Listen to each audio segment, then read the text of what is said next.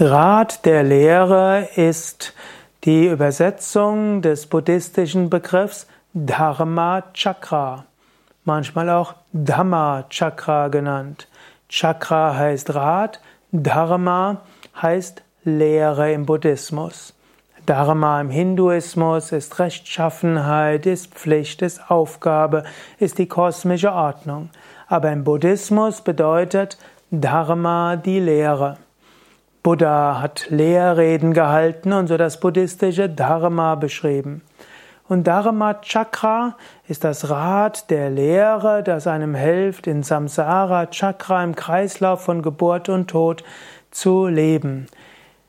Oder letztlich auch aus dem Kreislauf von Geburt und Tod auszutreten. Statt Samsara Chakra zu folgen, dem Rad der von Geburt und Tod und Wiedergeburt, folge Dharma Chakra, dem Rad der Lehre und so trittst du aus aus dem Kreislauf von Geburt und Tod.